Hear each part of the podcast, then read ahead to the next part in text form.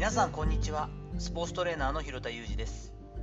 アスリートスポーツ現場でトレーニング指導をしたりスポーツ施設や現場のディレクションをしたりトレーニングやトレーナーの働き方について情報発信をしたりしています。最初に告知をさせてください。私がマスターコーチを務めている TIPNES 主催の認定資格セミナー CFSC が11月18日の金曜日 Tipness 石橋で行われます。私が直接指導させていただくんですけれども、えー、会ってみたいしちょうどこのセミナーにも興味があるなとこのコースにも興味があるなという方はですねぜひ詳細の URL の方をご覧ください。本日は人生のメンター発見できるのが音声の魅力の一つだろうというお話をしていきたいと思っています。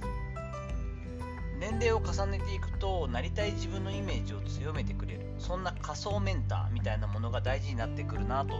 日々思っています。私にとってのタモリさんなんかは分かりやすい例で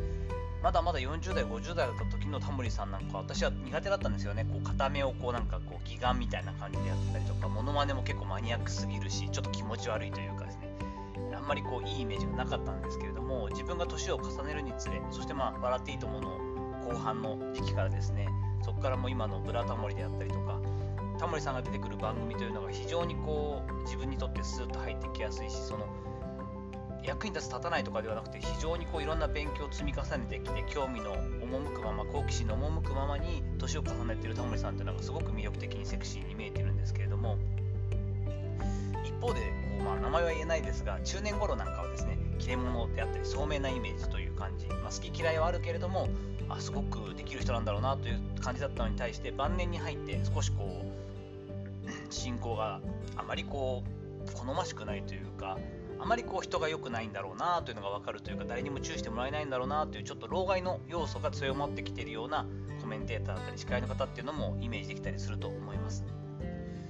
テレビタレントさんなんかよりも結果的にはラジオ DJ の方の方がですねより親近感を持って自分にとっての仮想メンターになってもらいやすいのかななんていうのを最近気がついたりしています。J-WAVE を中心としたラジオをやはり聞いたりすることも多いんですけれどもジョン・カビラさんはたびたびこの私の音声配信の中でも名前が出てきますが本当に魅力的だし人間的だし熱くて熱苦しくて 面白くてでも真面目な方ですよね。すごくあの知的だしセクシーだなと思ったりしてすごく参考にさせていただいてます。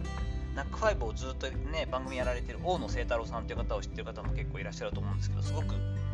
艶のある魅力的な声低い声ですけど魅力的な声に加えてとても個性的かつ熱くて哲学に富んだというかですね人間性というのもすごく魅力的でやはり懐かしく聞いたりもします。同じく JWAVE でもねあの発表されてますけど土曜日なんで今日は土曜日なんでラジオドーナツなんていう長くやっているこう愛されている番組があって私もそれはよく聞くんですけどもそのメイン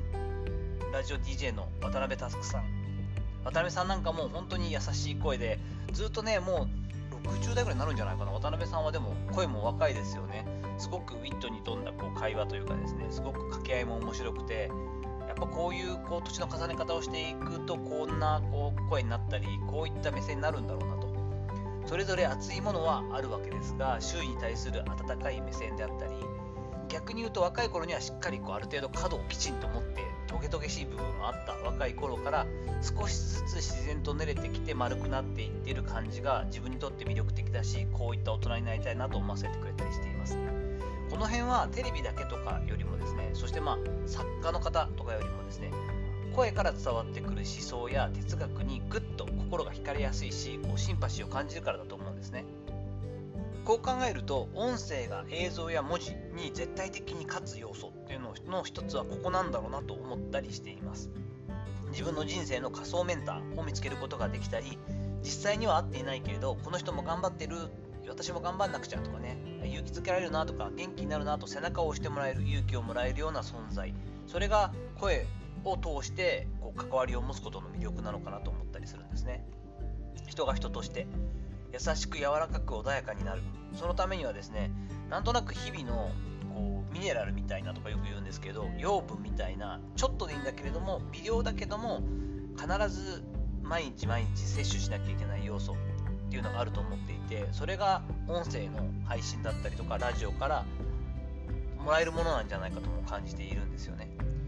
自分自身も音声配信を通してですが有益性はもちろんなんですけど何かしら一つ役に立つことを Tips としてあげたいっていうのは考えて配信しています。けれども一人でも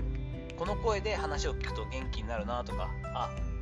ちょっと疲れたけど聞きに行こうと思って、えこの私の音声を聞きに来てくれてああやっぱ元気になるなとか頑張ってるなと思っていただいてよし明日もまたやるぞと思ってもらえるようなイメージをして本当にね一人でもこういう方がいらっしゃったらすごい価値だと思っているのでそこをイメージして、まあ、淡々と無理のないように続けていければなと思ったりしています。さていかがだったでしょうか？本日短いですけれども人生のメンター発見できるのが音声の魅力の一つだということで仮想メンターみたいなものをね見つけることができるよねといったお話をさせていただきました。本日の話のご意見やご感想などあればレター機能使ったりコメント欄にお願いいたします。いいねフォローも引き続きお待ちしております。どうぞよろしくお願いいたします。本日も最後までお聴きいただきありがとうございました。この後も充実した週末をお過ごしください。それではまたお会いしましょう。広田裕二でした。